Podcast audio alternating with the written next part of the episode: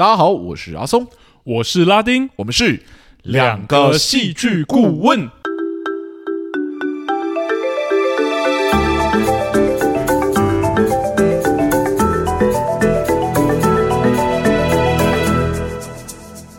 又谢谢大家回来收听我们的节目，欢迎大家回来！哇，第十二季开始了，没错，马上要迎到我们第一集作品啦。呃，在这边我觉得可能要请拉丁稍微解释一下。好，我以为我们就可以直接进入正题了。我们上一季聊了十部韩国的作品，为什么我们新的一季明明是 on 档强片，还是选了一部韩国作品来聊啊？好好好，我我来我来解释一下，然后顺便就是来情绪勒索一下大家。没有啦，其实这部作品我会接触，因为我第一个是因为我觉得它完结其实也没有到很远，这样至少不是是今年完结的作品，是这是第一个点。但另外一个点其实主要是因为我那个时候在医院的时候，阿松其实有推荐我说，哎，你既然都住院了，你好像就可以看一些影集作品这样。那那时候我看的作品其实就是今天要聊的这一部《与恶魔有约》。我先跟大家讲，我推荐了他好几部我觉得很不错的作品。有动画，然后也有琅琊榜啊，我就说，反正有一些很，有一些我很推，我已经看过很推的作品这样子，然后我就跟他说啊。我最近刚好也有在追一部叫《与恶魔有约》这样子，我觉得好像还不错。如果你有兴趣，你也可以翻一下。就没想到在众多知名的作品之中，他选了一部浪漫的爱情作品，这样。对，然后我就想说，好像上一季，因为我们韩国作品的那个回顾的时候，应该说上一季重新聊的时候，我们做了很多，就是可能有一些血腥的啊，可能有一些超能力的啊，是。但像这一种就是纯爱的，好像没有。然后刚好看到这一部作品，我想说，好啦。不然你就体谅一下刚出大病初愈的我，让我可以聊一部我其实已经看一半的作品。请了，请了，好，请了，请了，对，严厉谴责，严厉谴责，是。对，好了好了，其实这部作品我觉得确实也蛮值得聊的啊。它是一个奇幻类型的作品，可是我觉得很多的处理、很多的设定其实没有落于俗套。嗯，对。然后我觉得最有趣的是，他是宋江演的作品这件事情。哦，你说男主角 是因为我之前的同事啊，就是他非常喜欢的宋江，这样、哦、觉得他非常的帅。了解，是蛮帅的。对，我一直不知道说他的演技到底是好的，还是说他就真的是一个偶像演员这样子。啊、但我知道说他演了非常非常多 Netflix 上的作品。嗯，甚至韩剧、西洋剧我都要的节目主持人都曾经说过，就是他是 Netflix 的孩子，然后他是 Netflix 的 gang 这样。哇哦，Netflix 有一阵子很多的作品都是以他为主角这样。了解。对，然后他知名很久了，但我一直没有机会看他的作品，我也有点好奇，说就是宋江的演技到底怎么样？这一次一看，我真的觉得，哎，其实。是蛮不错的、欸，我也觉得，我觉得有一些处理或有一些细腻，其实有出我意料。对，是因为我一开始觉得他长得那么帅，然后又是花美男，我真的有一个偏见，就是马上起来了，我必须得承认。其实看了很多韩国的作品，就知道说他们偶像明星其实还是蛮会演戏的。嗯，而且我知道说宋江应该是以演技为主的出道哦，所以我相信他应该是演技是比一般的偶像还要就是知名，甚至你可以。Argue 说，就是宋江可能不是我们传统认知的那种韩国的偶像 idol 这样子，嗯，就是哦跳唱歌跳舞起家，然后什么都摸一点这样子。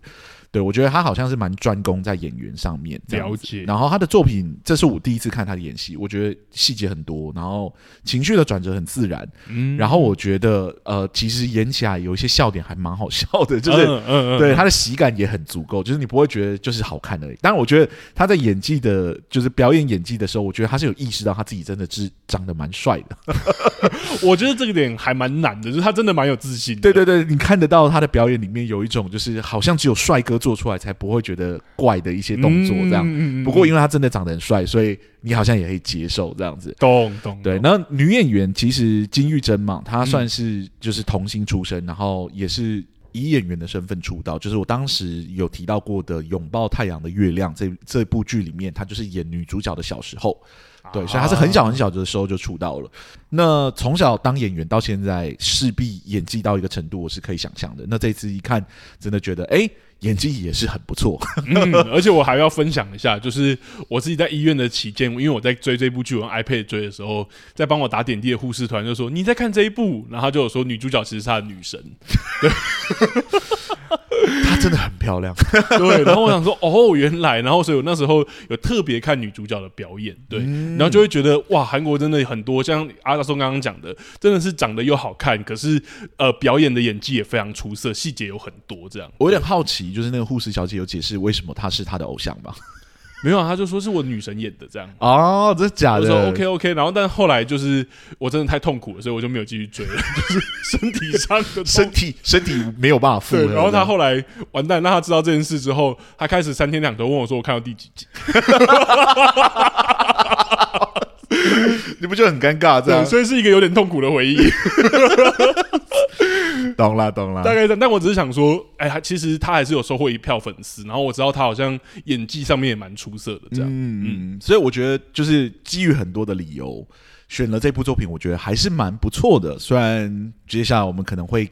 给一点点指教啊，这边就请大家敬请期待啦，不是敬请期待，马上就要进去了。那在节目开始之前呢，我们当然还是要跟大家做那两层的提醒，那就是我们的节目主观以下有雷，请大家斟酌聆听啦。没错，那事不宜迟，我这边就请拉丁来帮我们做一个很简单的剧情简介吧。好。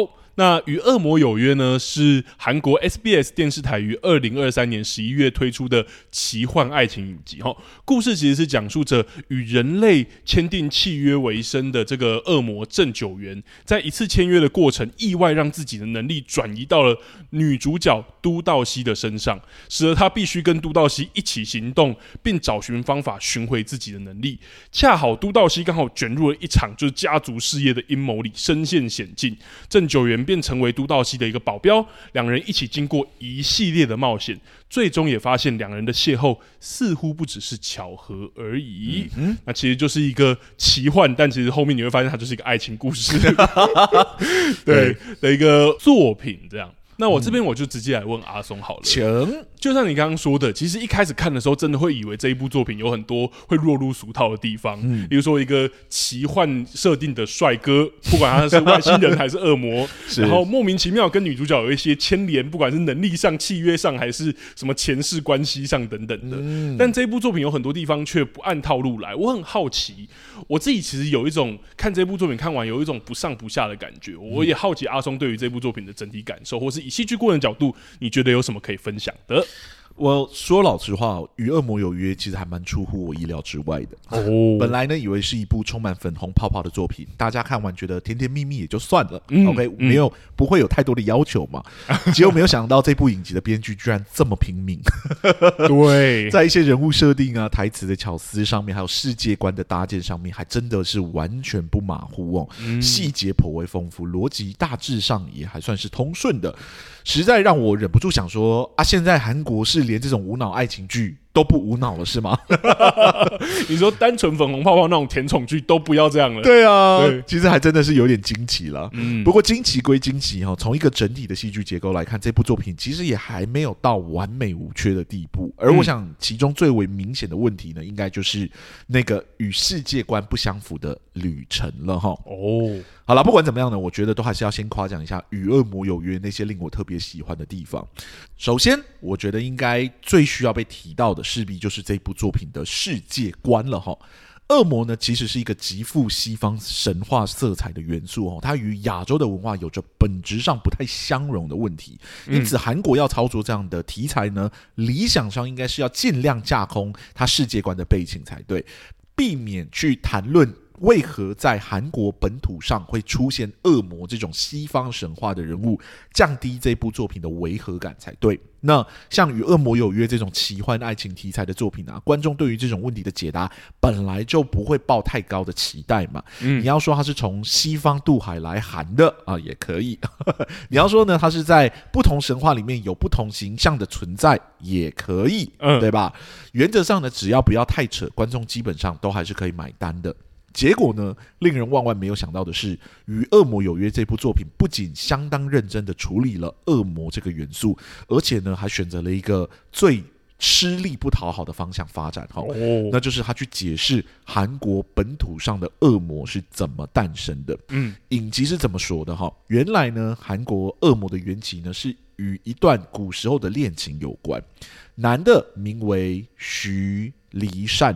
是一个高高在上的太监之子，嗯、女的呢名为月心，是底层阶级的艺妓。两人虽互有好感，但因为古时候成婚讲究身份门第，身份悬殊的两人终究不被当时的社会风气所祝福。吼，就在两个人以为呢他们的恋情是无法开花结果的时候，从西方引进来的天学信仰，意外的成为了他们的曙光。哦，嗯，天学主张人人平等，不分贵贱。他们相信，在这个信仰面前呢，他们两人的爱情将得到幸福。然而天不从人愿，当时韩国的老论派势力呢，为了打压自己的政敌，对天学天主信仰发起了屠杀。哈，嗯，月心呢惨遭了处刑，未能来得及拯救心上人的离善呢，在盛怒之下反杀了现场的所有人，并带着悔恨自刎了。嗯，那离善对于人类的愤怒呢，被神明给看上，因而赋予了他恶魔的身份，成为了地狱的引路人，借由与人类签订契约，将他们带往地狱深渊。哈，嗯。这个世界观的背景设定呢，保留了恶魔是西方神话的特性，让这个剧组呢能够合理使用十字架的符号啊，并保留恶魔与人类有签订契约的这种西方的传说。没错。同时间呢，又为恶魔这个韩国的恶魔提供了一个可追溯至两百年前以上的韩国缘起故事，让角色可以合理的融入到韩国的文化之中，合理的住在韩国，合理的说着韩语。诶，听起来处理的很好，是从各个角度来看的，这个世界观的设定都是有一定程度的细节与完整度在里面，嗯、具有多个功能，而且非常的巧妙又很有创意。说实在的，是蛮厉害的。对啊，当然也不只是这样，男女主角位于当代的互动，其实也是相当有趣的。两人为何相遇，因何合作，又为何相恋等等，这部作品呢，其实都有提供一定程度的解释哈，不会让你觉得前后矛盾啊，或我们刚刚有讲到，就是。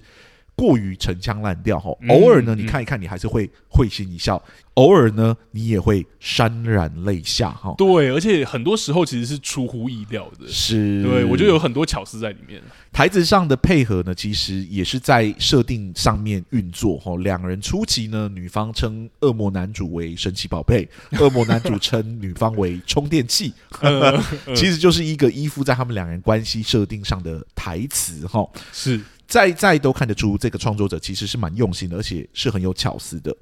然而，就如同我前面所说的，夸奖归夸奖哦，从戏剧结构的角度来看，这部作品仍然有一个我个人认为还蛮致命的问题，嗯，那就是他的世界观与他。主角旅程并不太相符这件事情哈。哦，每次呢，我们节目聊到奇幻作品的时候，或多或少都会讨论到该作品的世界观搭建。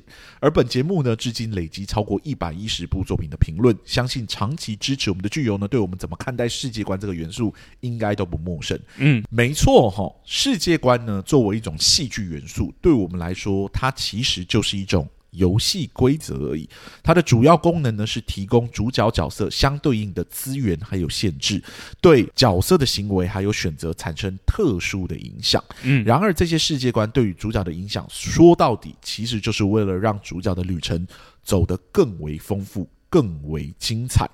如果世界观华丽无比，但主角的旅程呢，却没有与之相称的曲折离奇，走的并不丰富精彩的话，那空有那个华丽的外壳，也掩盖不了作品内核偏虚弱的问题哦。嗯，而导致这部作品有这样的现象的主要原因呢，其实就是这部作品中男女主角的行动的主要目标，其实非常的模糊，而且。有一点点换来换去的，这种旅程的目标模糊的问题呢，在这部作品里面其实比想象中的严重很多哈。哦，我们先来聊男主角好了。男主在开头行动的理由其实很单纯，对不对？他就是为了将恶魔的印记给夺回来，避免自己呢因为无法执行恶魔的任务而发生。自燃的情形，就是自我燃烧的情形，这样子。没错。然而呢，这个目标却有一个很奇怪的 bug，那就是男主角只要跟女主角在一起，其实就能发挥他那恶魔的力量。因此呢，他的目标呢，在前面几集的时候，其实就已经得到了满足了哈。这趟旅程呢，似乎还没有完全开启就结束了。嗯，然后呢，至此开始，剧情就疯狂的开始替换男主角的目标，right？先是让他诶人类化，然后爱上女主角，然后呢，在爱上女主角之后，又发现诶他的能力开始消失，他开始好像。与这个世界的存在出现了 bug 这样子。嗯嗯。然后呢，这个困难呢，又有一种很突兀的方式就。获得强行的解决，再来呢，他的目标就变成了要替女主角找到凶手，然后这个凶手呢也很奇怪的马上就被找到，然后也马上的被解决。嗯，然后呢，男女主角的冲突呢就变成了哦，男主角恶魔的身份上面，这个不断提供目标，然后又快速的解决它，导致当我们看完这整部作品的时候，我们其实很难说，诶，男主角这一整趟的旅程。到底是什么，对吧？对，他的成长到底是什么？他到底在哪里？他为什么常常出现了很多曲折的路这样子？但是好像都不是往同一个目标前进。对，感觉有很多事情发生。对，可是好像很难具体整合。他走完这趟旅程有发生什么改变吗？他是理解了人类生命的意义吗？还是他放下了他过往的仇恨？嗯、还是呢？他决定去谈一场不被祝福的恋爱？还是怎么样？哎，你好像可以说全部都是。对。你又可以说，好像全部都不是，嗯、每一个问题好像似乎都有被点到，每一个就是最终学习到的事情好像都有被点到，但却因为目标不断的被置换，而好像没有得到足够的讨论。哈，嗯，那女主角这边其实也有很相似的问题哦。她的目标呢，从一开始是找出杀害周女士的杀人凶手，到后来呢，却突然成为了为了保护身边的人而放弃一切。Right? 嗯，然后呢，焦点突然又放到与男主角的恋爱上面，最终呢，冲突变成了男主角可能是曾经夺走自己父亲生命的存在啊，然后再到与恶魔的离别、思念、重逢、和解。对，那每一个阶段的目标变化都很突然，而且跟男主角的状况一样，都很迅速的就获得了解决。同样出现了让人不确定这个旅程到底是怎么样的旅程，Right？嗯，他又对女主角产生了。怎么样的变化？是放下仇恨，是对自己的人生感到知足，还是承担起与恶魔谈恋爱的风险呢？啊，对，就是你看不出来这个旅程它的主要目标的是什么？这个女生的主要诉求是什么？这有点回归到我们之前有谈过的那种，就是绕远路的美学。是对，就是如果角色很轻易的取得了他的目标，你就必须不断的帮他找新的目标，让他去进行。这样子，嗯嗯嗯，久了久之，你就会觉得这个旅程并没有一个整体性。对对，因为他好像。三天两头就要换一次他想要他行动的理由，这样子。总之呢，这些我上面有提到的未解决的问题，终究还是影响了这一部作品给人的整体感受。吼，他的世界观呢，也因为主角的目标不断的变化，而必须针对设定做出一些调整，甚至有一些设定都只有一次性的功能。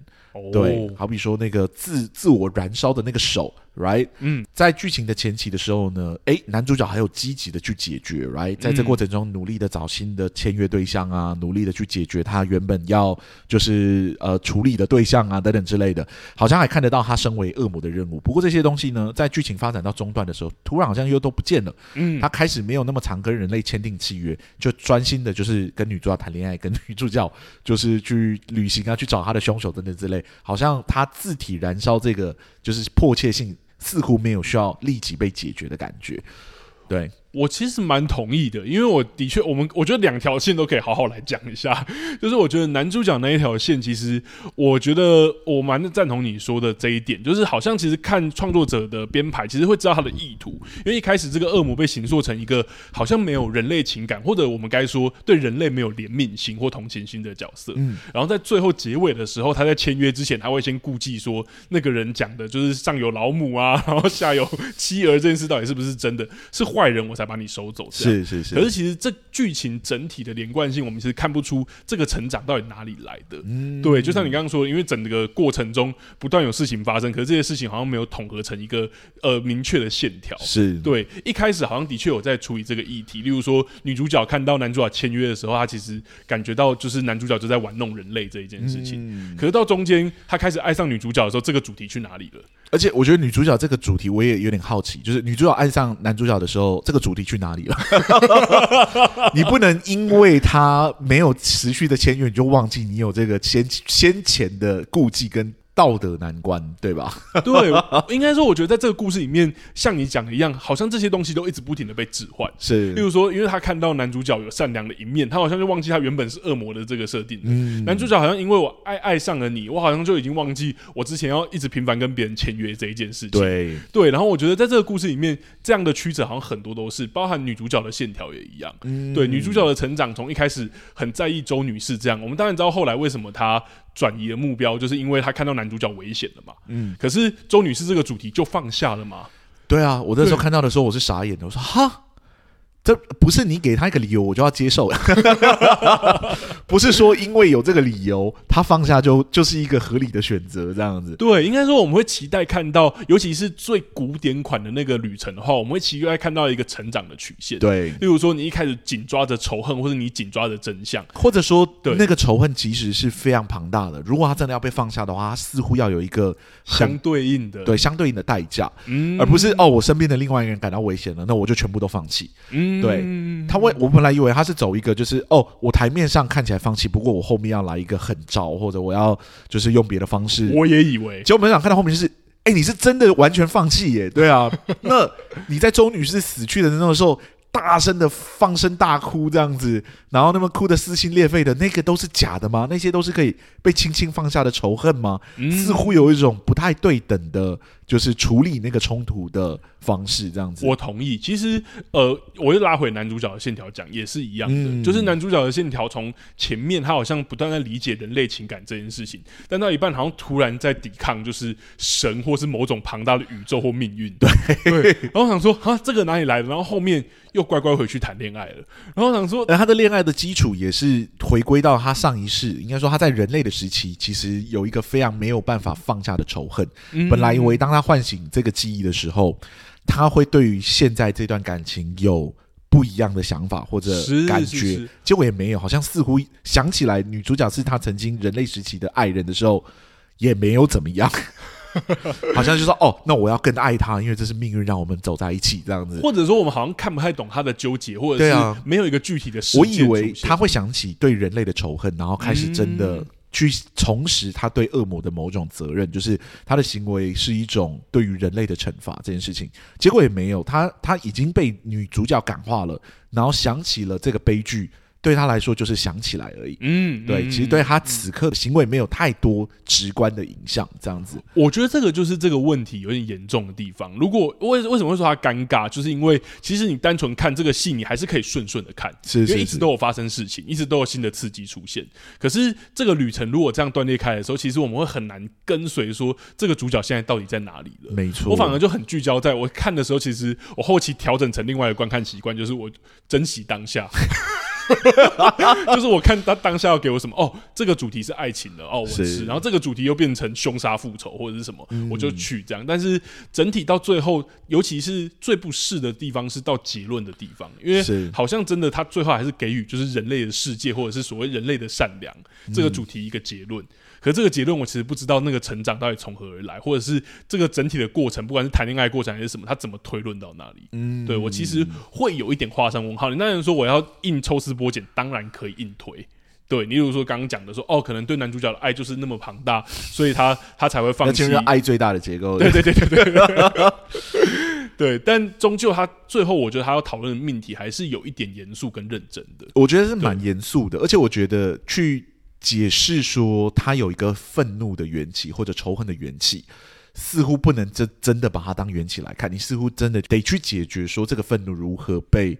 嗯，就是放下，或者他为什么想起了这些事情之后，没有对他的现在的行为有任何的改变？懂？没有让他想起他当时为什么如此憎恨人类这样子？对，过去我觉得会很像一个结，尤其在故事就是戏剧的结构里面，嗯，还有很像打了一个结，但那个结终究要被解开，或者是你要让我们看到说，诶，他可能不是结，他可能是涟漪，那那个涟漪会怎么激起现在的一些行为或角色的一些想法行动？是因为我觉得，我就像我刚刚讲，我很喜欢他的背背景设定，我很喜欢他。认真的去处理恶魔这个主题，嗯，我很喜欢。在我一开始看到他十字架的时候，我就觉得哦，好好俗烂哦，就恶魔就要配一个十字架这样子。不过他却很认真的去处理为什么一样是使用十字架这个元素。对，然后如何让他追溯到韩国古时候的这个恶魔的诞生的原因，这样子，我觉得那个真的是地方真的蛮惊艳的。对，就是对哎，你很认真的处理，可是你很认真处理，你怎么就让它变成是一个背景而已？嗯，嗯，嗯，对，它它居然是一个这么深刻的缘起，理论上来说是可以影响到角色的行为身上的，而且愤怒是一个很恐怖的情绪，嗯，尤其是你被愤怒困扰到。就是这两百年来，你甚至都遗忘了你为什么对人类这么无情。嗯，对，就是他想不起他人类的回忆嘛，他没有他还是人类时候的记忆。他虽然知道他以前是人类，不过他不记得他人类的时候发生什么事，只是他对于就是跟人签约这件事情是非常的无情的。没错，对，无论你是有没有什么。你有没有什么什么背景？你有没有什么苦衷？对，对他来说都不是重要的。嗯、对，对他来说就是惩罚人类，或者就是带给人类一种灾难，是他存在的意义。对，嗯、也是他被赋予这个责任的意义。嗯、他已经不记得了，已经两百年来他在做这件事情都依循着这个逻辑去做，他从来没有去质疑过。如今你回想起来了，如今你回想起来，你为什么这两百年来被神选择为地狱的引路人？这样子，嗯嗯嗯，你想起了这一段。愤怒，对，愤怒到你即使在没有任何人类的记忆的时候，你对人类都是展现如此无情的那一面，这样子，这个是很有趣的题材，我觉得可以去谈谈，就是那个可以延续百年以上的仇恨到底是什么样的情感。虽然我觉得为了一段爱情可能会觉得有点。嗯，俗烂，但是我觉得在爱情题材的故事里面去谈论这样的愤怒是可以被接受的，而且我其实觉得是很有潜力的啦。其实你从他的开头结尾，我就一直在讲这件事，就是开头结尾，你真的看出他有这个意图。对啊，就这个角色从无情到有情，嗯，这个旅程到底怎么走的？对，我我不喜欢他给的答案就是哦，因为你碰到女主角，所以你开始人类化。然后想说，可是人类化这个概念在这部作品里面到底是什么？因为恶魔的形象超级人类啊，他嗯，他有人类的某种戏虐的情绪在里面。对，我也觉得他有偷懒，他觉得他也会开玩笑，对，他对他其实很人类，不过他失去了某一种对人类同理或同情的能力，他没有这个面向，他只是很本能性的去完成他的任务。而你有为这个愤怒或者这个无情去设一个缘起，对。既然缘起被揭露，我当然会期待你处理它啊。对，结果没有想到你的结局是哦，没有，我再次碰到女主角，所以这个愤怒似乎也就是我想起来的事情而已。我觉得可能有些观众或听众听到这里，可能会觉得我们有点严格，但我们还是要重申一下，我们戏剧顾问基本上是看你有没有处理这件事。对，我们认为他其实有很认真。他如果今天没有，你没有，我就把你当无脑爱情看了。对，对啊，我就单纯的哦，粉红泡泡好甜，好好好吃，好快乐，然后哇，好浪漫，这样就好了。可是。看到他有在处理这件事，而且像刚刚阿忠讲的那个背景故事，甚至之完整。嗯，我讲难听一点，如果他真的是一个无脑爱情剧，他甚至背景故事不用那么完整都没关系。真的，哪里来的恶魔，哪里来的外星人，跟我谈一场恋爱就好了。你有看过鬼怪吗？我没有。他的他的背景故事跟《与恶魔有约》比起来是没有那么完整的。哦，对，《与恶魔有约》是真的有一个很完整的故事，然后他的故事可以解释这个愤怒的缘起是什么。嗯，呃，鬼怪有呈现。然后鬼怪的呈现呢，其实就是呈现片段，很破碎的片段给你看。哦，对，然后在不同的时期揭露，主要是为了让你意识到说，哦，就是这些古时候发生的事情如何影响到当代的他们的选择。啊、当代还是重点。对，重点其实是那个现代嘛。嗯，对。嗯、但我觉得有趣的是，聊到鬼怪就可以聊一下，因为它也是一个奇幻爱情的故事。这个里面的男女主角，他的目标就是非常的一致啊，他不会突然间突然蹦出很多额外的事情让你去解决。哦、就是呃，孔刘演的鬼怪，他的目标就是要找到自己的新娘，嗯、然后拔出他插在他身上的那把剑。哦，只有新娘可以拔出来。对，哦，然后拔出那把剑呢，他就可以迎来他的死亡。所以他这几百年来都在寻找可以让他死亡的人。哇，清楚。真的是清楚，然后又巨大，所以他碰到他的时候，他就是认真在处理，就是要不要拔这把剑的这个过程。不过在这个过程中呢，他爱上了女主角，嗯，因此对这件事情似乎感觉到了一点点的，就是我如果单纯去死，好像对对，好像不情。愿，不是很想要被拔掉这把剑，然后产生了很多的纠结，很多的挣扎。他并没有发生太多额外的支线，他目标并没有一直换，所以当剧情发展到后面。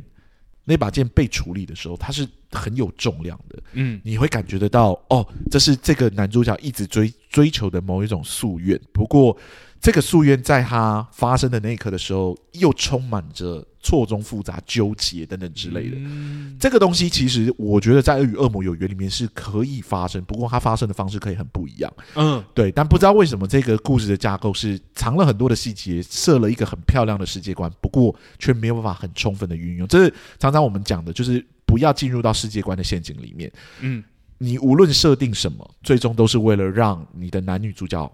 走一个很漂亮的旅程。嗯，对。而这件事情，我觉得在这部作品里面其实是没有完整的发生。嗯、那个旅程反而被世界观的光芒给盖过去。我反而觉得我对那个世界观很有印象。不过，我对于他们走的旅程，反而没那么买单。我懂，我懂。我确的确也觉得，而且我觉得你刚刚讲的那个鬼怪会让我。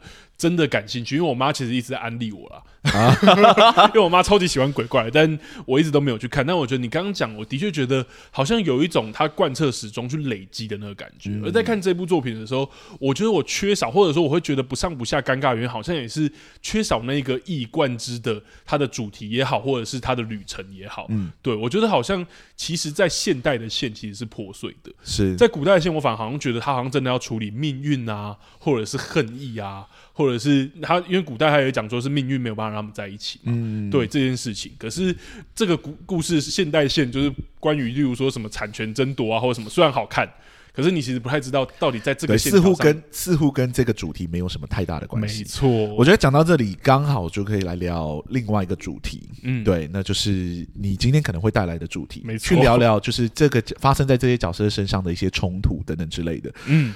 我有点好奇，你在看这部作品里面，看他们就是两位主角在面对他们所碰到的问题，还有那种就是剧情中的反作用力的时候，你有就是从一个戏剧顾问的角度来看，你有没有什么你觉得可以跟我们听众分享的地方？好啊，我觉得哦，我现在说说感受好了。嗯、就像节目一开始说的啦，其实看完《与恶魔有约》，我的感受就是尴尬。那时候非常好看，然后会想要就是推荐给身边的所有人，有点像是请回答一九八八那种等级，好像他真的没有到这个程度。但要说我不喜欢，然后有非常多显而易见的问题，其实也不至于。嗯，整体的观看感受真的就是不上不下，也因此，其实我在准备这一集的节目的时候，真的是死了很多脑细胞。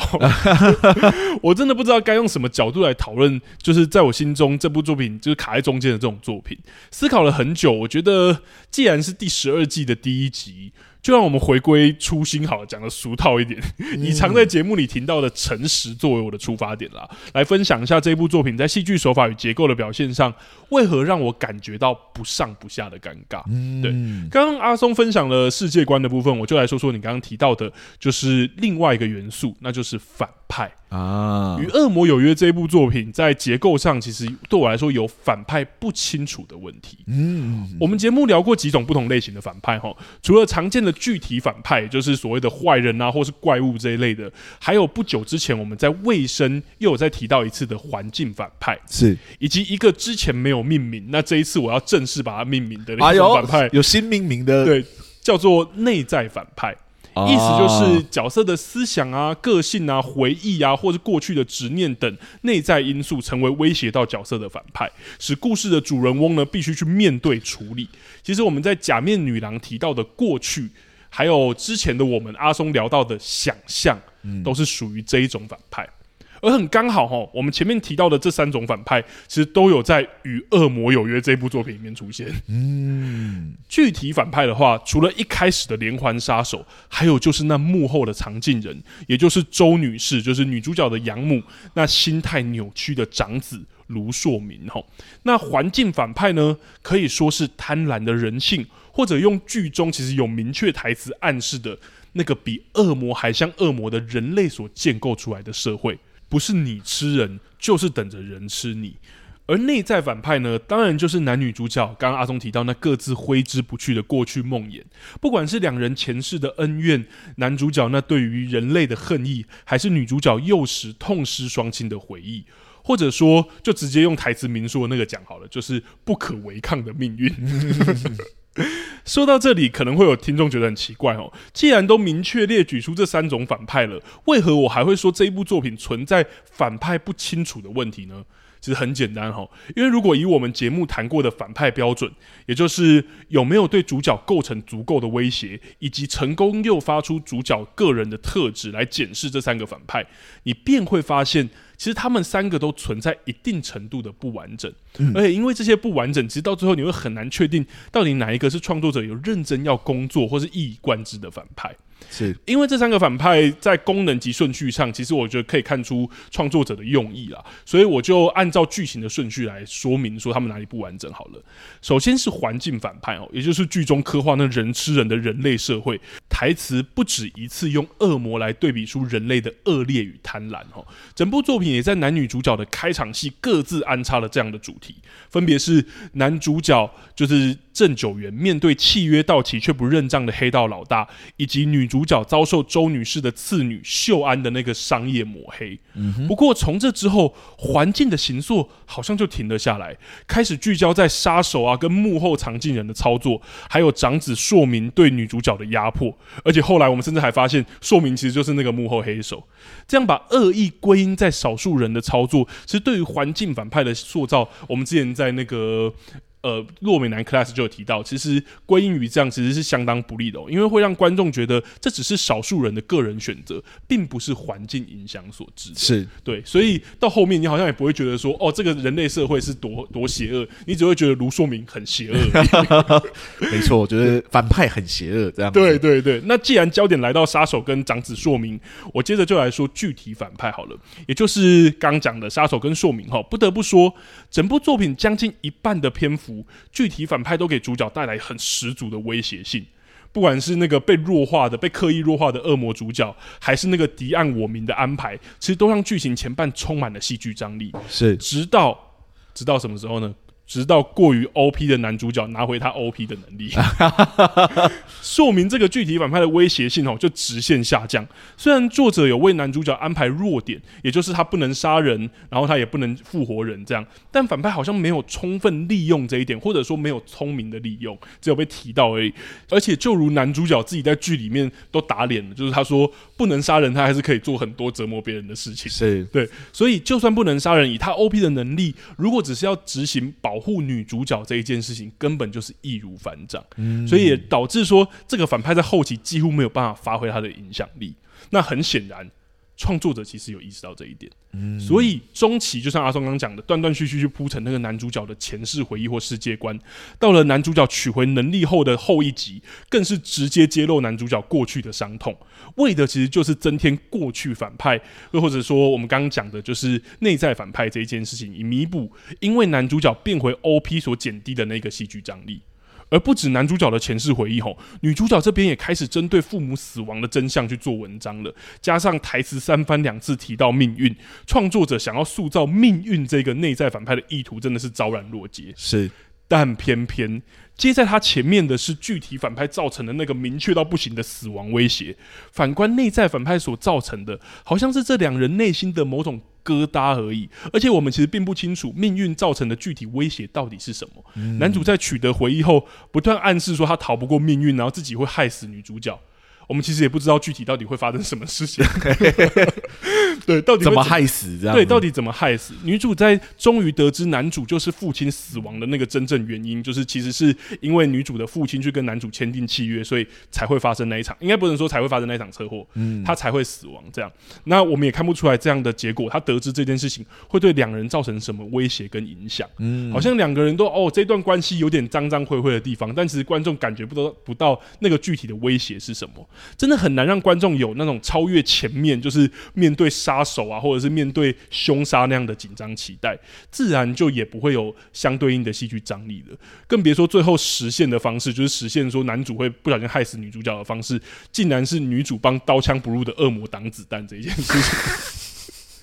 这样的操作对我来说，更是难以塑造一个新的惊奇，只会让我在当下有一点错愕跟傻眼而已。那时候他是他是。蠢吗？怎么会这么白痴？怎么会这样？或者说，可能可以解释说，哦，就是当下他想要保护心爱的人，但我想说，太冲动了。再想一下，再想一下。对，所以总结来说，在功能层面，其实我真的不难看到创作者的安排啦。大概就是想要填补彼此的短处，就例如说，为了让环境反派更具体啊，所以就要营造一个强一点的戏剧张力，创造了就是变态杀手跟扭曲主谋这样的具体反派。而为了主角在取回能力之后还能够有新的威胁跟张力，所以他就创造了那个内在的反派，让主角角还是能面对新的挑战跟冲突。嗯、不过三者的发挥其实都有其缺少的部分，所以到结论来说，我真的很难说哪一个反派是具体而贯穿整部作品的，所以才会有前面我说的反派不清楚的问题。整体来讲，真的有一点可惜。你要说它不好看，其实整体我们都有东西可以看。也都有张力在，其实是享受的。不过我不会有那种就是一定要一直把它追下去，追到完的那种。对对对，所以我中途是有停一阵子。是拉丁说哦要聊这一部的时候，我又。把它看完了，是，其实跟我一样，因为我在医院的时候，后来也是太痛苦没有看，后来要聊，我就把它看完。但是我其实觉得我们两个两个聊的问题是很相近的，嗯，因为我觉得反派所造成的威胁，其实让女主角他们的目标其实就转换。哎，我必须说，这里面反派的人物是形塑的很好的，嗯，对啊，坏人那个卢硕明真的是。吓死人呢、欸！对，我就觉得怎么有这么坏的人，真的是扭曲到一个不行。对，而且我觉得真的一度有看到一个潜力，就是这样的角色是真的可以说服我们说，前面他们讲的就是比恶魔还像恶魔。对，就人类的人，就没想到碰到恶魔的时候，也就是一个人类而已。对啊，但是其实他是可以，就是用着，因为他已经提前拿到就是恶魔的书嘛，所以他大概知道所有的规则。如果还有知道说这里面的规则有什么恶魔的弱点或者怎么样，其实搞不好他作为一个比恶魔还要恶魔的人，是有办法去操弄，或者是对这个主角，就是可能比他位阶还要高的存在产生影响，甚至可以控制，甚至可以威胁他这样子。对，结果没有，他就直接跳过所有这一些。直接就说哦，人类在恶魔面前就是不值得一提这样。我觉得真的可惜的地方也是，其实这三者我不一定觉得只能留一者，但我觉得其中一个都可以走到极致。是，例如说你刚刚说的，其实就会很像我们之前讲的，在卢硕明终于就是先先底牌的时候，就会变成某种智斗剧。嗯，而那个智斗，因为它比恶魔还要没有人性，是就可以凸显他想要凸显的主题，甚至那个张力都还是可以起来。那另外两者我觉得也一样，例如说他如果要行塑社会，其实就可以继续深挖男主。主角签约这一件事情，因为这个社会的人性如此黑暗，可是男主角在做这一件事情到底是对还是错的？是那或者说最后那个就内在反派，其实就是你刚刚讲的那个男主角没有办法处理的那个愤怒或恨意。对，那个东西也可以随便一个也都可以走到底。我觉得他们要同时存在，我也不会反对，我也不会觉得没办法处理。不过目前的状况就是感觉他们没有处理，彼此并没有交结呃纠缠在一起，好像是哦。我花一两集的篇幅来处理这个，然后接下来一两集要处理另外一个的时候，另这个就会被忘掉，这样。咚咚咚，是，所以会有一种好像情绪一直没有办法延续的感觉。到某一刻的时候，我已经开始忘了，就是究竟什么东西威胁到这两个人。嗯嗯，他威胁到他们的性命是一个，威胁到他们的爱情又是另外一个。因为这里面其实也有爱情中的反派。嗯，对。那你就想说，所以这个爱情中的反派要发挥什么功效吗？好像。看到后面也看不出来，对，就所有的东西都有处理到，但是所有东西都好像是点到而已，它似乎没有成为一个整体。对，我觉得就会回到你说的旅程了，它没有真的拧成一股绳。对，个别开来看还是好看，就像我刚刚讲的，后来就是珍惜当下的观看方式。对啊，我觉得到那个女主角，然后走就是。第一次看到男主角真的跟别人签约，应该不是跟别人签约，是取别人的性命，嗯，送他去地狱的时候，然后他转身看到那一整墙的就是时钟，嗯，我才发现说，我才觉得很厉害。我就想说，这个一开始从头到尾都是装饰品的时钟，在这一刻里面居然有这么大的功效。创作者，你真的是有一些巧思蛮好的，这样子。对对对。结果没有想到，过每一集吧，女主角对于那个看到这这么多时钟的恐惧啊，或者就是震撼啊。就又全部的消失，嗯，对，就开始想念男主角，然后想说。我的 你到底是有要处理，还是你没有要处理？我懂，我懂，没有要处理就不要写进去嘛。对对对，对，好了，我们、嗯、我们真的就大家应该听到这里，也可以知道我们会用什么样的角度来检视作品。真的就会是觉得你有牵涉到，你有处理到，你就要把它完整处理。是是，偏偏这部作品就像一开始你讲，我很同意，就是这个创作者的野心真的很大，嗯，看得出来他真的不是要写就是一部单纯的可能无脑爱情作品这样而已。其实这样的勇气或大胆程度，我觉得是是会让我们很很开心的。嗯，可是当看到后面没有处理完成的时候，对，就会想到啊，你好好多潜力哦，为什么这个发挥到一半就不发挥了？为什么这东西轻轻点过就就过了这样子？好比说其实男主角帮女主角复活，然后自己消失的时候，嗯，那一刻我觉得还是拍的蛮美的，有让我想起鬼怪，也有让我想起很多牺牲流的作品。我觉得哎、欸，其实处理的不错。然后想说啊，接下来可能就是漫长的一集去处理女主角的悲伤或痛苦。基本上在下一集的开头没多久就把男主角复活了。对呀、啊，我真的，我想说。等一下，这情绪难道不需要稍微延续一下吗？有这么多前车之鉴，你为什么不能让它久一点点？那鬼怪也等了很久啊，对啊，为什么一定要这么早的把那个情绪给给打散掉？这样对对，我也有这种感觉，对，太好笑了啊！所以我觉得这部作品我会真的用可惜来说，是因为我觉得它有很多潜力了。嗯，对他，他真的看得到他的意图，然后看得到他想要处理，包含这若干的反派，我其实觉得都有各自的潜力。嗯，就是他，我觉得他可以同时出现在一部作品里面，但是真的他完整处理完，我真的觉得这部作品会非常好看，真的。但目前的结果对我们来说，就是我会用“不完整”这个词。我有点好奇，是说有会不会有可能是有好几个编剧同时写，然后彼此都想要做的事情，所以才导致这样的状况？其实，在这部作品是看得到这个痕迹。对对，我觉得这有可能是一个，但也有可能是。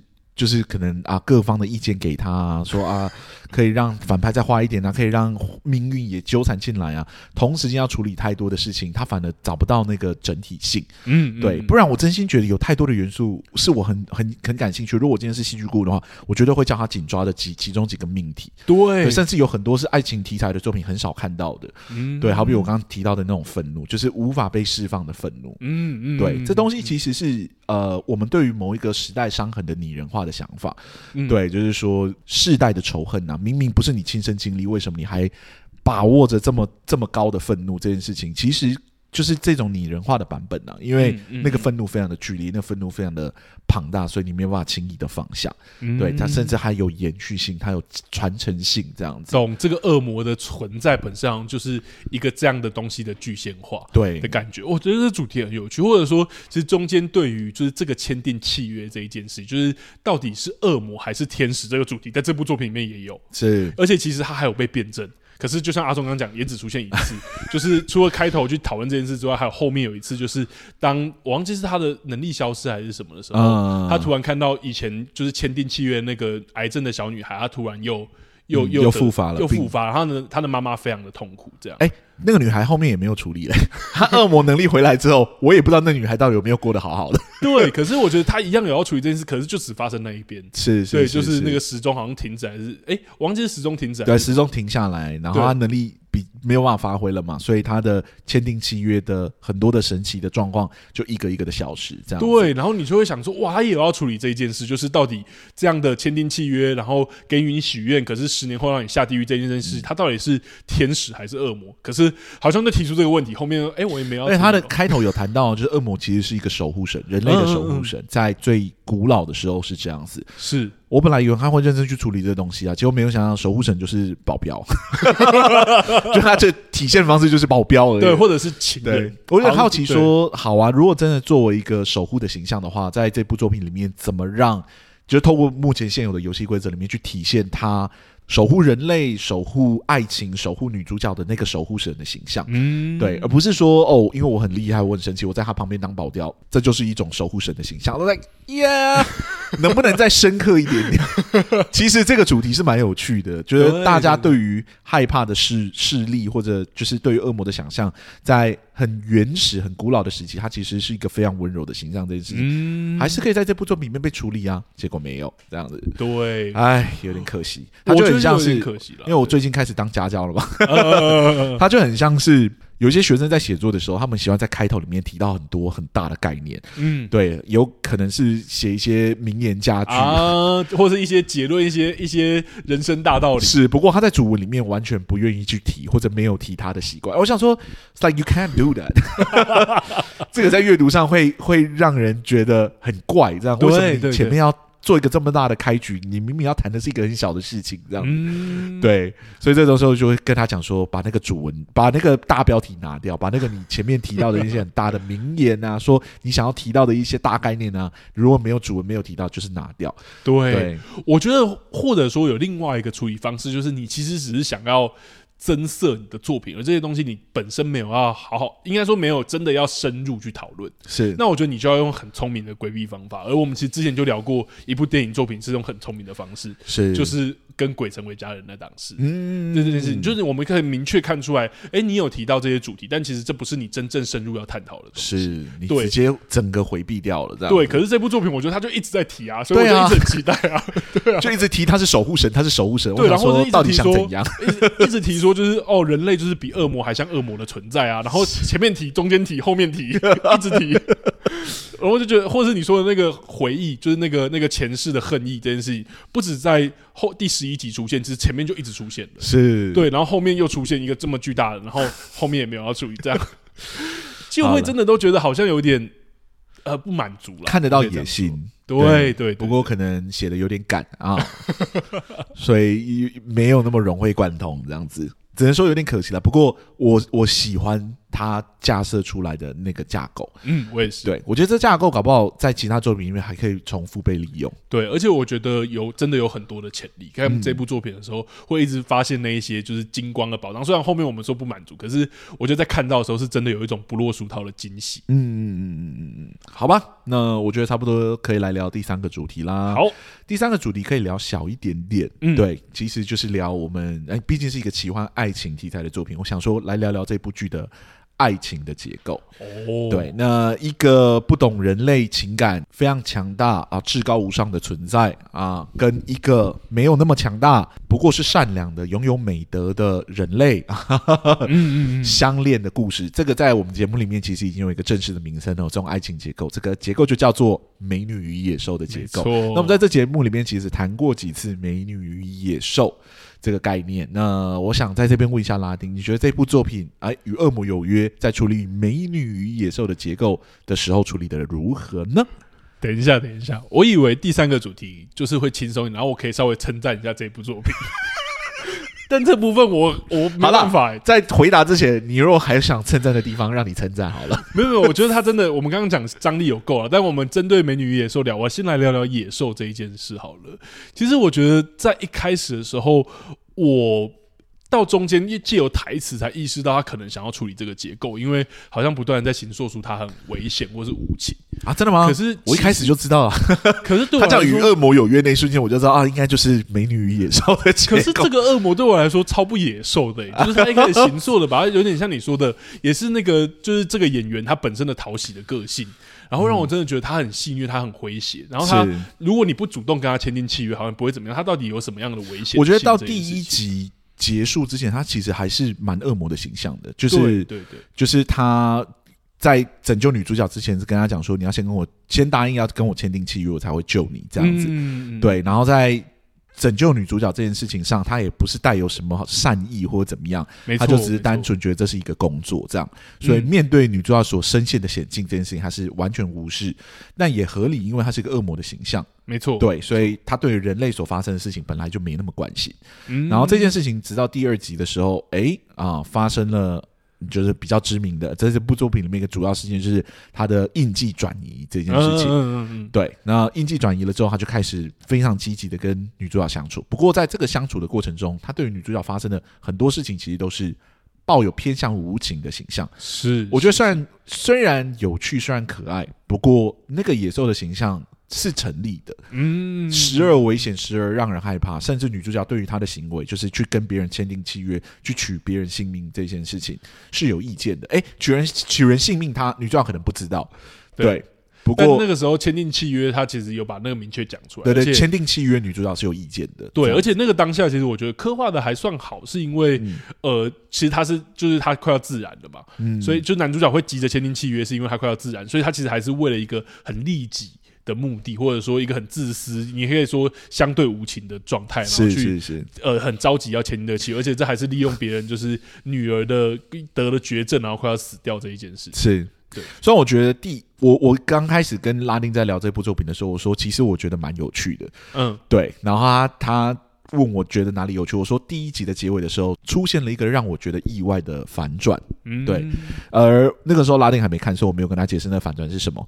我这边可以在这节目里面就是讲出来，就是我觉得那个反转就是他在第二集里面确实是很非传统式的把野兽的獠牙给先拔掉，就是他对于女主角的危险并没有办法那么直观了。对对，不过他的危险的形象，或者不懂人性的那个形象，或者对于人类没有怜悯的或者说野兽那个未驯化的形象，对未驯化的那个形象其实还是保留的，没错。所以它是一个虽然是美女与野兽的结构，不过它并没有那种传统美女与野兽相处的时候，美女这个人物必须时时刻刻保持一种。战战兢兢的感觉，嗯，对对对对，就是他他的威胁性相对而言没有那么直观。我觉得这点很酷，是因为它真的很呼应它里面自己讲的那个笑话，就是我在看的时候，真的有一种神奇宝贝或者是 或者是宠物感，是是是是，对，就是以以往的，好像你反而在驯养的东西是有可能会把你吃掉，或是有可能会让你受伤的，不管是我们之前聊过的黑道啊等等都是。可是在这部作品里面，男主角因为那个能力被剥夺了，然后反而变得有点可爱，然后他那个未驯化那个状态反而变成一个有点讨喜的元素。是，所以我说，哎。其实开局很有趣，让我让我觉得蛮想看下去的。嗯，然后他们后面的互动真的也蛮好笑的。对对，觉得哎，有一种甜甜蜜蜜的感觉。然后女主角其实对于男主角的好感是从一开始就有了，就是觉得、嗯、哦，他好特别哦，他好对，他好帅，他好帅，讲他就是有这个明确的暗示。是，所以我觉得他很多的开局方式其实都没有那么的。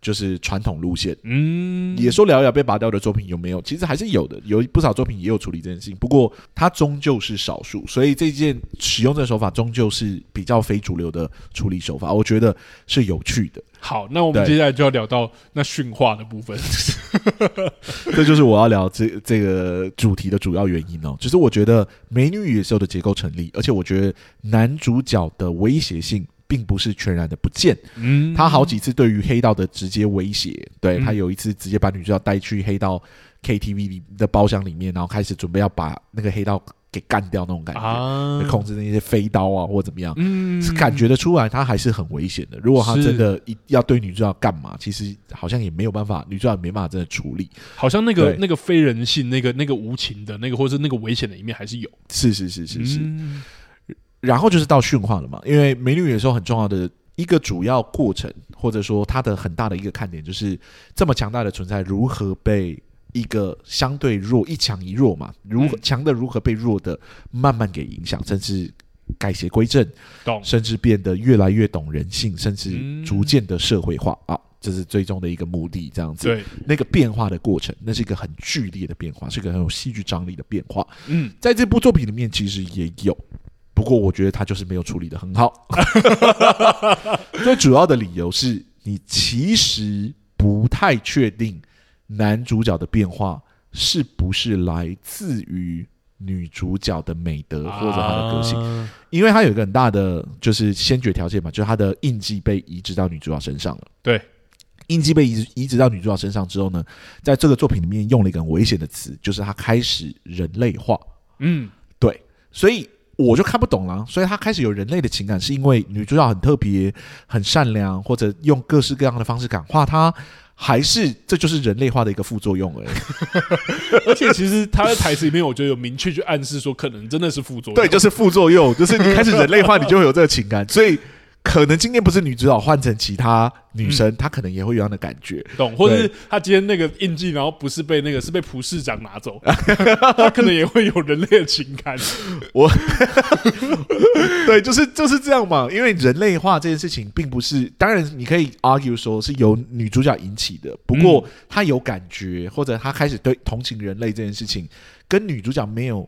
必然的关系，而是跟他人类化这件事情有关。嗯，对，而人类化这件事情虽然是由女主角引起的，但是不是由女主角激化的，而或者说女主角对这件事情的影响幅度，在这部作品里面是不明的。嗯，你不知道说有多少成分是女主角的因素在这里面。懂，而且我觉得他甚至有一个因果的关系，因为通常在这样的就是美女与野兽的作品里面，可能男主角会先对就是女主角产生好感，嗯、然后再慢慢去因为因为女主角的至善的个性啊，或者是或者说不一定啊，有时候男主角的至善的个性啊，然后去影响另外一个人之类的。嗯、可是在这部作品里面，他反而好像是先人类化取得那些情感，然后才爱上女主角。是对，所以那个影响嘛，人类化影响可能对他还比较大。对啊，对然后我想说，所以。所以他被驯化是因为命运，是因为那个被纠结的，就是前世因果。哦、反而跟女主角，你要说有直接的关系，你或许可以这样说。不过，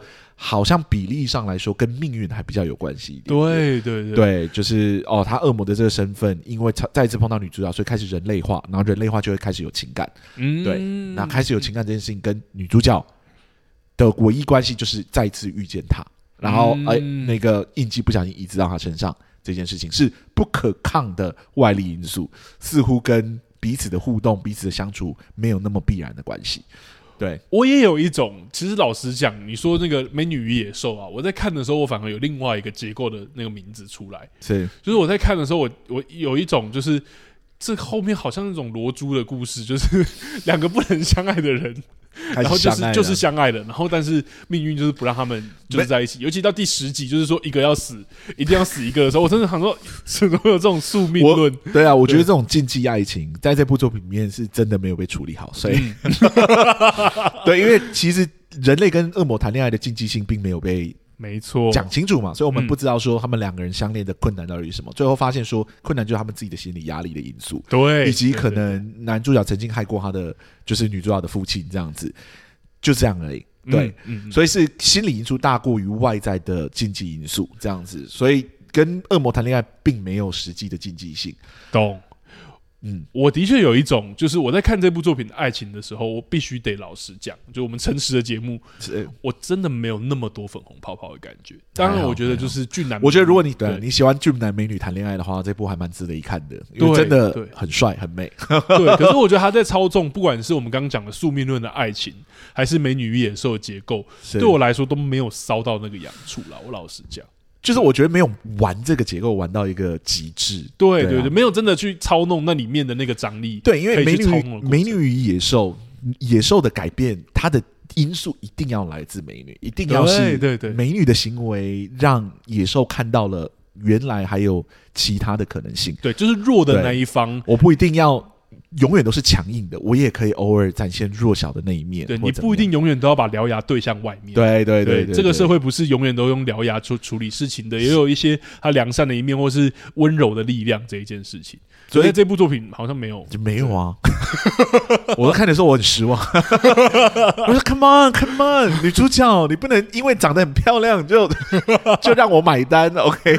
你到底做了什么，对不对？你到底展现了怎么样人类至善的那一面，影响了男主角对于人类的评价或观点，这样子。而且男主角其实，我觉得《美女与野兽》张力之所以会来的原因，就是因为野兽很难被驯化。就例如说，它来自的环境或什么，尤其在这一部，其实也把野兽推到了一个高峰。虽然把它獠牙拔掉了，但它的确是一个不懂人类情感的恶魔。他对于剥夺别人的性命这件事情，他其实就是觉得我只是延续我自己的存在而已。而这样的人要怎么被人类情感感化，其实这个张力是很巨大的。是对，可是这部作品就是用人类化把它解决掉。对啊，而且 这种结构，其实如果你真的要走这种啊，因为意外的关系而慢慢对你产生感觉，嗯，其实有一种另类的爱情结构，虽然也是美女与野兽，不过我觉得它这个结构可能会比较符合目前这个作品在走的方向，就是人类与机器人谈恋爱的故事。哦，对，就是哎、欸，意外之间，城市码被调整了，被改动了，来、嗯。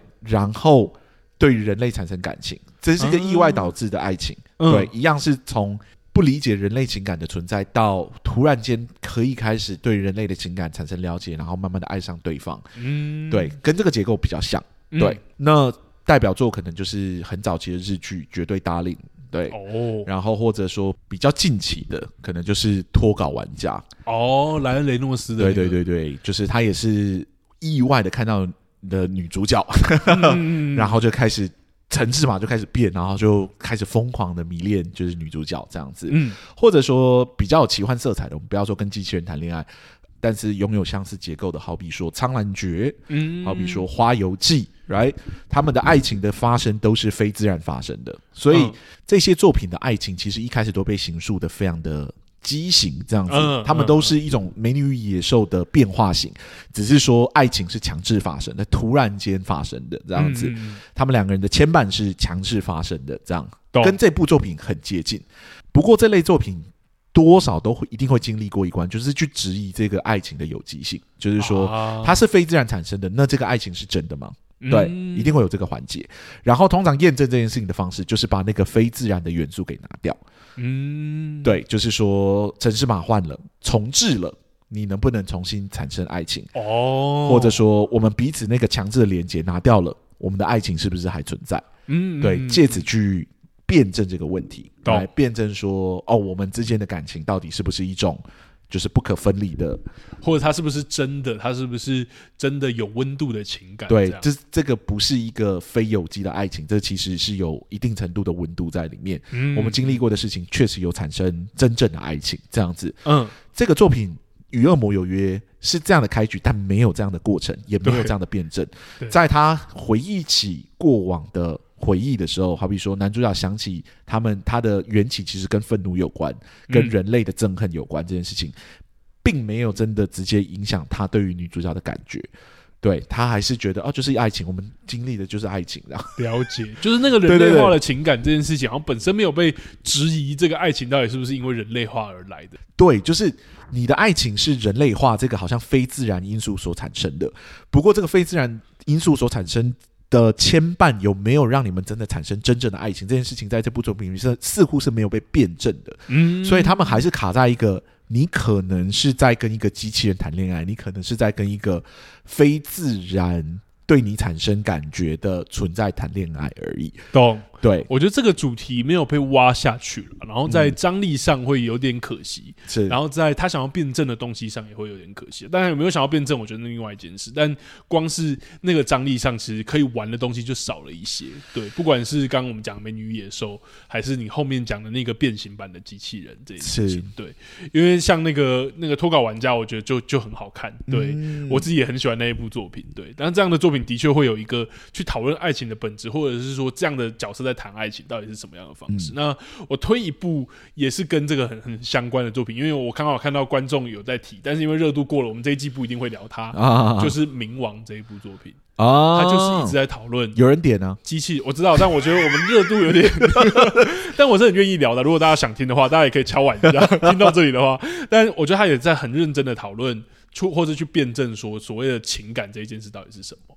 而那个辩证，其实，在那些作品里面，就是它很大的一个看点。对，因为你知道说，哦，被控制了，但是到底还没有真的存在。我觉得那个张力的塑造可以可以很高，但这部作品好像就缺了一些，就像我们刚刚讲的，缺了一些手，缺了一些脚的感觉啦。对，小可惜，好像没有跑完这个应该要经历过的那些爱情命题。嗯、对，虽然这个《美女与野兽》的架构搭的非常的好。不过似乎并没有走出一个极度有趣的旅程出来，嗯，还是觉得小可惜。没错，好了，我觉得在这个基础上，我们差不多可以进入到最后一个问题，就是如果这部作品需要戏剧顾的话，你会给他几个戏剧顾问呢？我真的只会给一个诶、欸。我犹豫了一下，但我觉得整体来说，就像我们刚刚讲的，在各个时候看，你如果单纯把它当一个娱乐看，还是可以得到你该有的情感享受。嗯，但我觉得这部作品如果需要一个戏剧顾问的话，就是我觉得可以确认一下创作者到底想要什么。因为我觉得现在的确像阿松讲，我的确觉得他有一点杂乱，而那个杂乱是有点来自于他太过丰富了。嗯，然后每一个东西又没有到很完整，所以不太确定创作者的意图到底是什么。所以我觉得有一个戏剧顾问可以帮助创作者理清，然后让他走出他真的想走的路，然后也不会放掉那些可惜的东西。那如果那些可惜的东西本来就不是他想要的，我觉得戏剧顾问也会告诉他说：“你就勇敢拿掉。”就像你刚刚说的那个作文一样，是是，是，对，你就把那一句话拿掉，就把这句话拿掉吧。对对对，对对对，所以大概是这样。阿松呢？我觉得我也会。给一个而已，我是感觉得出这个编剧的架构能力是蛮强的，嗯，然后我觉得他的台词编写也不简单呢、欸，就是即使写了很多很好的台词，同意，对，只是说那个整体的架构似乎要有更勇敢的人直接说，我觉得这是有问题的，应该要大胆的舍弃掉啊，可能会比较有帮助一点。好比说这个剧中真的有需要爱情的反派吗？啊，打个问号，对。那爱情的反派处理的这么轻盈，到底有没有效果呢？打一个问号，这样子，要不要干脆换个方式处理？Maybe 了解，我觉得还有很多这类的东西了，所以我觉得至少要有一个可以，应该可以提供不少旁观者的那种角度给创作者们，这样子。了解，好了。我觉得今天聊《与恶魔有约》聊到这里差不多了。那我们下一周要聊的作品是……是我觉得我们节目完全没有聊过的一个类型，就是港片。应该这样讲啦，就是我本来提复都青年、提心愿、提旺卡这样子，然后拉丁都激不起兴趣，这样子、嗯、提不起兴趣，然后最后就说 我我最近有在关注一部片，看你有没有兴趣。我说什么作品，然后他就说金手指，没错，因为我知道他在中国，可能是因为明星的关系，我知道他在中国票房很好啊。对，然后我那时候就有兴趣，然后包包含我之前有讲过，我其实是刘德华跟梁朝伟的小粉，是是是，所以我就很好奇说这部作品到底会怎么样。我我知道他在台湾的票房其实也不错哦，对，只是说我们在社群上好像没有看到那么多的讨论度，嗯，但我有去查那个票房，似乎也是。几千万有的哇，对，所以我就想说，好了，可以了，这部作品应该是可以聊，所以这算是我们第一次聊港片，对不对？对对对，蛮期待的，看到时候我们要不要分享一些我们看港片的一些 心路历程？可以可以，搞不好闲聊片就来聊，因为我相信港片也是陪伴很多台湾人童年的作品。好了好了，我觉得今天聊到这里差不多了，那非常谢谢大家开启陪我们开启了这第十二季哦。那如果喜欢我们的节目的话，欢迎到各大 Podcast 平台给我们。五星的好评，让更多人可以认识我们。如果呢，想要就是赞助我们的话，我们的赞助功能也已经打开了。嗯，如果对于今天我们讨论的内容有任何的想法，想要跟我们讨论的，哎，欢迎脸书、IG 粉丝专业都可以私讯我们，我们这边都会尽快的回复你哦。没错，好，那么两个戏剧顾问今天录到这里就这样了，谢谢大家，谢谢大家，拜拜，拜拜。